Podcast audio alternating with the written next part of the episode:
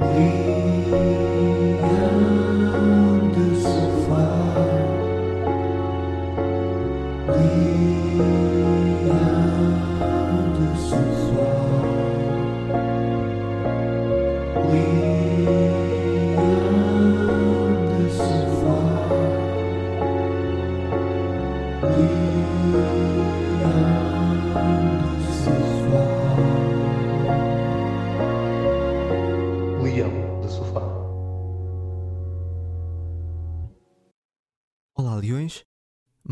Um Sofá.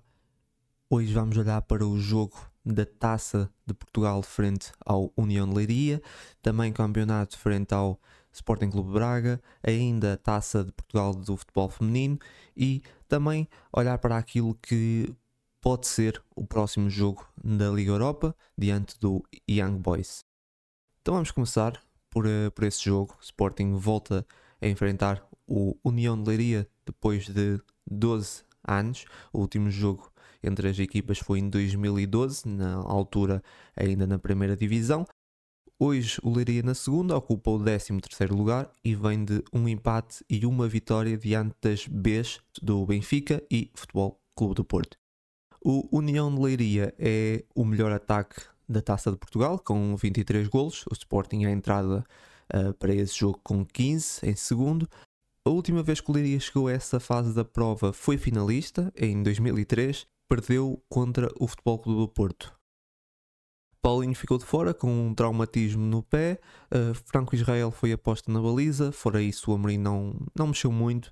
Um, e também, por vir de mais de, de, uma semana sem jogo, lançou um 11 uh, bastante forte. Na verdade, eu até acho que desde que o Amorim foi eliminado pelo Barzinho, que nunca mais mexeu muito na equipa assim nos jogos de taça teoricamente mais, mais fáceis. A sensação que dá é que agora o Amorim não, não quer arriscar e se puder lança sempre os, os melhores mesmo nesses jogos. Agora, hum, olhando para o jogo, uh, o União de Leiria tentou fechar mais, assim num bloco baixo, e o Sporting não dava grandes chances de saída, muito forte nas recuperações, uh, com muita bola, mas não, não estavam a conseguir entrar na área. Uh, mas ainda assim iam conseguindo encontrar formas de criar perigo. O Sporting teve pelo Jóqueras uma, uma bola ao poste no início a trazer ali mais lembranças de um, de um passado recente naquele estádio. Uh, a primeira grande oportunidade até foi do Leiria, numa, numa bola uh, lançada para a área que resultou num cabeceamento, algo que o Leiria tentou explorar bastante, os lançamentos de linha lateral diretamente para a área do, do Sporting. O primeiro gol do Sporting nasce de um, de um desequilíbrio do Catamo, aquilo que ele consegue até uh, agregar à equipa no momento ofensivo é para mim infinitamente mais que o Gaio em qualquer jogo. Uh, depois foi assinalado penalti, o, o Guióqueras já estava preparado para curar, uh, revertido, foi marcado canto e na sequência o Guióqueras marca, uh, penalti era muito fácil para ele e, e foi um, um, grande cabeceamento também, foi uma execução muito boa. Ele acaba por visar também de cabeça, supostamente não seria o seu melhor atributo e acho que foi o seu primeiro bis de, de cabeça pelo menos no Sporting. Não sei se já tinha marcado dois golos de cabeça na carreira, provavelmente sim, mas não seria se calhar a sua, diria a sua grande característica e aqui acaba por marcar dois golos. E depois novamente Guiócaras, que ainda tem uma arrancada uh, numa boa saída do Sporting, a servir o pote, com uma daquelas finalizações que tão bem conhecemos, o, o famoso passe para dentro da baliza. Um, achei também curioso uma declaração do treinador do União de Leiria, disse que o Sporting sofre alguns golos nos inícios das segundas partes e, e tentaram explorar isso.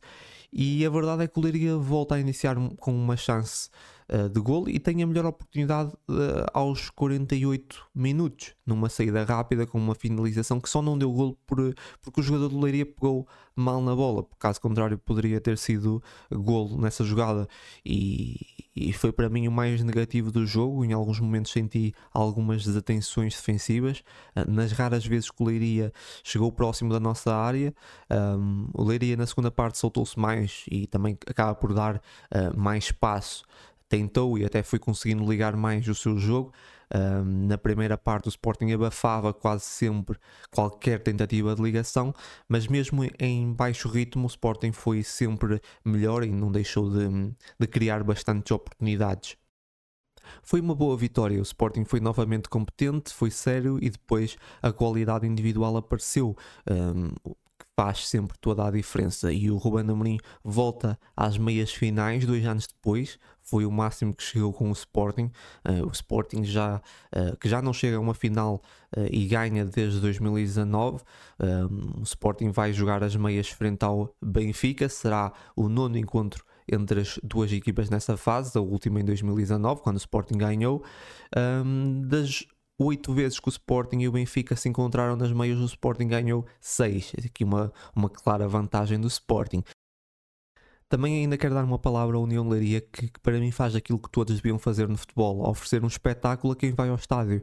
É, é, um clube de segunda divisão que faz mais pelo espetáculo que a maioria dos clubes de primeira.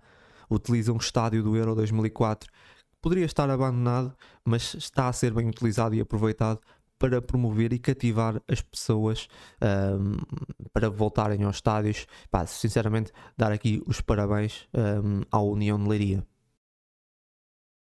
Depois, destaques: uh, MVP. Victor Gyökeres, mais uma vez, uh, envolvido em todos os golos e mais uma grande exibição.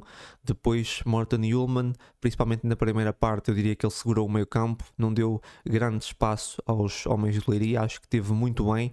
Depois, Pedro Gonçalves também, além do gol, gostei bastante do seu jogo, na procura da bola, na criação na frente, acho que fez um, um bom jogo. E tenho aqui algumas menções, uh, Gani Katam, dentro daquilo que já falei, muito forte na frente, acrescenta muito mais que, que o Gaio, não é preciso estar sempre a bater na mesma tecla, mas um, é uma, uma diferença significativa. Ficamos muito mais fortes com ele ali, tem a capacidade de criar uh, muito mais. Um, algo que, claro, que o Gaio não, não tem essa capacidade. Depois, Franco Israel chegou aos novos jogos, já ultrapassou os oito que tinha feito na época passada. Uh, teve muito seguro nesse jogo, teve algumas boas intervenções também. Um, acho que, que, tem tido um crescimento interessante. Não sei se vai assumir a titularidade, mas parece-me que pode ter uma palavra a dizer se lhe for dada uma chance, pelo menos aquilo que ele tem, que ele tem mostrado a espaços. Agora vamos até ao último jogo. Um novo jogo contra o Sporting Clube Braga, agora em Alvalade, para o campeonato. Falando em Alvalade, nas últimas 20 deslocações, o Braga ganhou apenas 4, a última na época 21-22. Essa época o Sporting levava um empate e uma derrota frente ao Braga, teve agora a primeira vitória. O Braga, à entrada para essa jornada, era o segundo melhor ataque, atrás do Sporting, e a equipa com mais golos marcados fora de casa. O Paulinho, de volta de lesão, começou no banco e o Morita volta ao 11, empurrassem o pote para a frente. Um, ainda bem que ganhámos, mas eu vou dizer o mesmo que pensei antes do jogo. Que não fazia sentido mudar, tendo em conta que estávamos a ter uma produção ofensiva enorme com o pote ali, mas também é por isso que o Mourinho é que é o treinador e eu não percebo nada disso, porque, porque quando vi essa alteração achei que não fazia grande sentido, mas de facto o jogo correu, correu, correu bem se alguém um, queria uma redenção, essa foi a semana. Voltar a Leiria e voltar a jogar com o Braga. Uh, o Sporting fez um grande jogo e nem foi melhor que na taça da Liga, mas vamos por partes. O Braga não pressionava muito. Estava ali mais na expectativa, o Sporting estava a conseguir sair algumas vezes, principalmente pelo espaço concedido na zona central. Senti ali uma grande passividade dos homens do Braga também. Um, chegam a ter duas aproximações, mas a defesa do Sporting resolve sem problemas. No jogo todo, o Braga só enquadrou um remate. Um, depois, num erro da defesa do Braga, o Trincão faz uh, um grande gol. Um, agora já vai no quinto jogo consecutivo a marcar na Liga. Que, que fase impressionante. E 10 minutos depois, uma saída desde o Adá, desde, uma saída desde o Adá, o Eduardo Quaresma arranca com a bola e termina a marcar o segundo golo. Marca o primeiro gol pelo Sporting numa grande jogada, depois de ter marcado aquele gol anulado frente ao, ao Porto. Foi, foi muito bonito. Essa é outra história de redenção dessa semana. E, e, e, nesse jogo ainda conseguiu arrancar várias vezes com bola, quase um médio, deu muita qualidade ao jogo do Sporting. Foi impressionante o que o Eduardo Quaresma conseguiu fazer. Também é verdade que lhe foi dada alguma liberdade, um, por isso que eu estava a dizer. Acho que o Braga ali deu, deu muito espaço para isso, mas incrível aquilo que o, que o Eduardo Quaresma consegue fazer. O Sporting estava mais confortável, com várias jogadas muito boas, o Braga sem, sem conseguir reagir. E uma coisa que reparei é que o Sporting tem poucas recuperações no meio-campo do Braga. Tem o primeiro gol que nasce nessa zona, mas os outros quatro golos foram criados desde o meio-campo do Sporting. Ou seja, muita qualidade na criação e saída com bola na segunda parte, o Braga foi crescendo, uh, teve uma fase onde estava bem melhor e parecia que, que iam marcar e até justificavam o golo. O Haddad chega a ter uma defesa difícil, que, que foi a única no jogo, e de repente o Guiocas marca o terceiro. O Sporting estava perto de sofrer, podia ficar 2-1, ia ser muito complicado, e vai para um 3-0. Claro que animicamente o Braga caiu muito depois e, e, o Sporting consegue mais dois golos nessa fase de confiança contra descrença. Cinco remates enquadrados do Sporting, cinco golos. Parece até brincadeira para con contrastar com a falta de eficácia de, na taça da Liga. A, a, verdade é que a vitória é justa, uh, mas o resultado acho que é enganador. O Sporting, na minha opinião, foi muito melhor na taça da Liga, dominou e criou mais e, e não conseguiu marcar um golo. É impressionante. É, é, a terceira vitória consecutiva por 5-0 em Alvalade frente ao Braga, mas eu diria que todas têm uma história muito diferente. Um, esse jogo o Sporting foi muito inteligente, melhor em em quase todos os aspectos, ou até diria mesmo em todos os aspectos, mas teve alguma sorte e depois foi eficaz, algo que não tinha sido antes. Um, o Sporting continua imbatível em casa em 11 jogos, não acontecia há 44 anos, desde 1980. Essa é a sexta vez que o Sporting consegue chegar aos 11 jogos sem, sem 11 jogos uh, em Alvalade sem perder. As, as últimas 5 uh, eh, deram sempre título. Uh, esse Sporting goleador que, que só não marcou nenhum golo uh, no único jogo que era a eliminar na Taça da Liga, ou seja, o jogo que deu uh, a vitória ao Braga foi o único jogo essa época que o Sporting não marcou nenhum, nenhum golo, uh, mas nos últimos 10 jogos foram 37 golos marcados e apenas 6 sofridos. É incrível o registro do Sporting e esse registro goleador. Agora, indo até aos destaques. Começa aqui por uh, o MVP, para mim, Francisco Trincão Uh, além do primeiro golo, ele esteve no terceiro e no quinto golo. Uh, na minha opinião, fez um jogo quase perfeito nos duelos, nos desequilíbrios, a aparecer em todo lado. Uh, que fase do Trincão. É, é bom vê-lo jogar assim, solto, confiante, porque qualidade não lhe falta. Ele tem muita qualidade e é, é bom vê-lo aparecer assim, dessa forma. Depois, outro jogador que também está muito bem, Eduardo Quaresma, marca um golaço numa jogada que, como eu disse, eh, ele fez muito durante esse jogo, repetiu várias vezes aquela progressão, um, conseguiu causar ali bastantes estragos. Também acaba por ter um passe para o Trincão que depois desenrola no terceiro golo. O Dioman ganhou a CAN com a Costa do Marfim, mas praticamente não jogou. E o Quaresma nessa fase, eu diria que está bem à frente. Uh, não deixa de ser imprevisível, é isso que aconteceu. Um jogador com a qualidade do Diomande vai para a seleção e praticamente não joga. Uh, a sua seleção ganha. E no clube, o jogador substituto, podemos dizer assim, tem esse, esse rendimento. Uh, não sei como é que isso poderá afetar o resto da época do Diomande, porque é verdade que ganha um título, é o primeiro título da carreira, ainda por cima com a seleção, mas não competiu. E depois o jogador que está na sua posição nesse momento está muito bem. Eu não sei se isso vai ter algum peso no, no resto da época do Diamante ou não, mas vamos ter de aguardar. O Eduardo Quaresma, nesse momento, merece continuar a ser aposta. Depois o Pedro Gonçalves, uh, também destaque positivo, a jogar mais na frente, uh, mostrou, mostrou a sua qualidade, mostrou que tem capacidade para jogar em qualquer lado, tem duas assistências, uh, mas muito mais que isso, acho que foi as jogadas de perigo que ele ajudou a criar. Acho que fez um, um belíssimo jogo. E depois Victor Gyökeres tinha tido algumas dificuldades contra o Braga na taça da Liga. Parecia que o Paulo Oliveira era a sua kryptonite, mas acaba por marcar um golo que foi muito importante também ali naquele momento. O terceiro golo foi, foi importantíssimo. E mesmo excluindo esse golo, ele já estava a ajudar em algumas combinações. Um, é ele que cria também o início do quarto golo. Um, e é a forma como luta na frente, sempre muito importante, ajuda, a forma como ajuda a equipa, mesmo quando não faz um grande jogo, porque eu acho que ele, os dois jogos contra o Braga não foram incríveis. Esse aqui foi, foi melhor, obviamente, até porque, porque marca, mas os dois jogos contra o Braga não foram muito bons.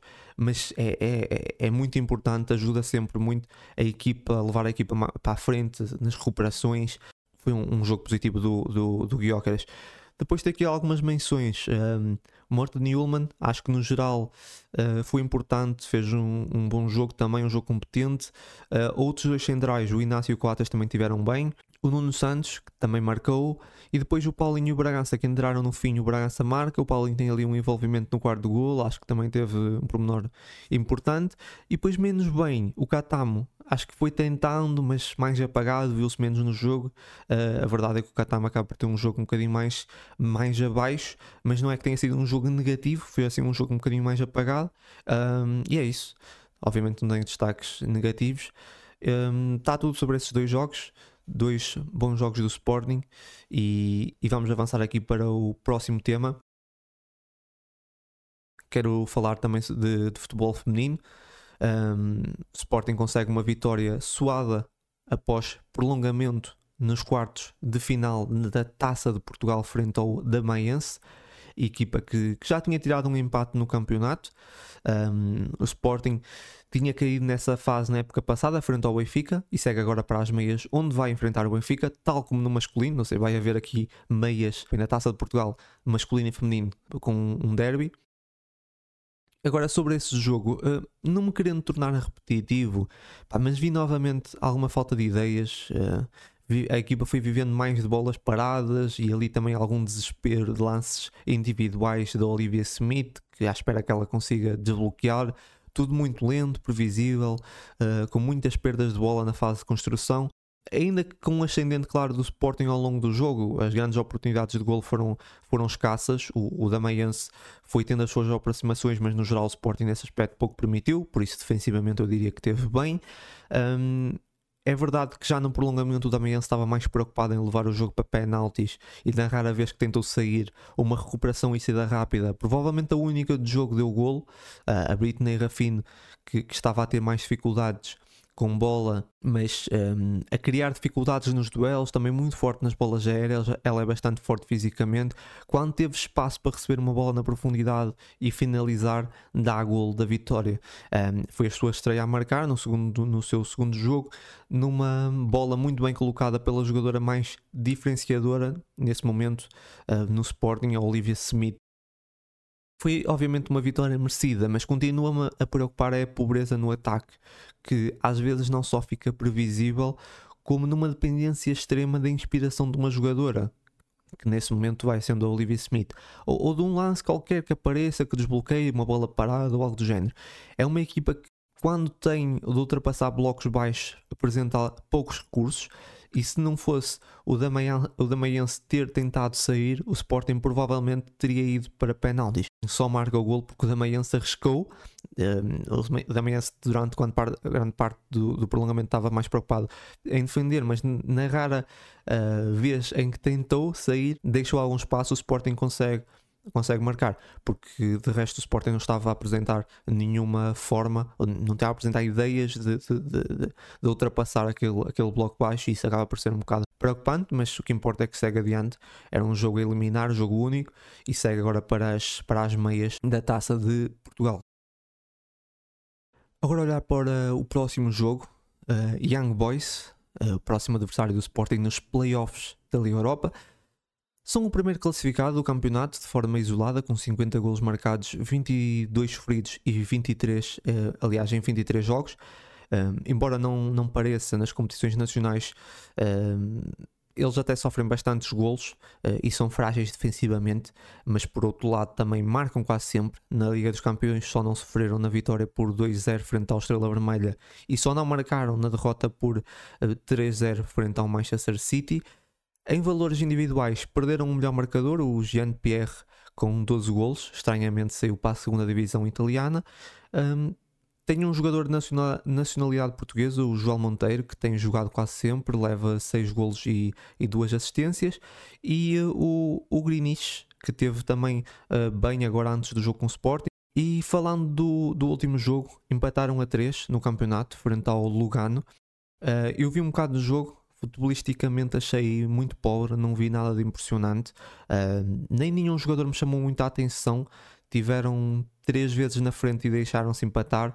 Uh, deram espaços que não acredito que vão dar contra o Sporting também, infelizmente. Caso contrário, seria muito fácil. Se eles derem o espaço que deram contra o Lugano, acho que o Sporting vai, vai marcar bastantes golos. Uh, mas eu acho que eles vão jogar de uma forma diferente ter alguma atenção nas bolas paradas e remates à entrada da área, porque eles têm alguns jogadores que podem fazer a diferença assim e acredito que eles vão apostar bastante nisso. Remates ali à entrada da área uh, e, e, obviamente as bolas, as bolas paradas.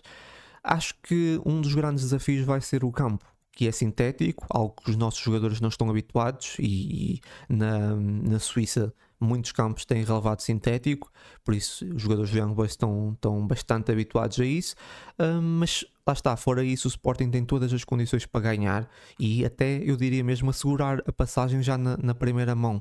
É, é, muito mais forte individualmente e coletivamente, uh, mas claro, sempre com os pés assentos no chão e, e, olhar para o Young Boys que vai ser um, sempre um, um, adversário duro, mas eu acho que o Sporting, e daquilo que vi, uh, e olhando para os valores individuais da equipa, o Sporting é, é bastante favorito e tem de fazer um bom jogo. Uh, vais ter essa dificuldade do campo, vai condicionar um pouco o jogo do Sporting, porque parecendo que não, é, é uma grande diferença um, jogar num relevado sintético, mas um, ainda assim eu acho que o Sporting poderá uh, fazer um bom jogo e sair com, com a vitória da, da Suíça. E é isso, por hoje está tudo. De resto, Leões, já sabem, uma boa semana e até ao próximo jogo.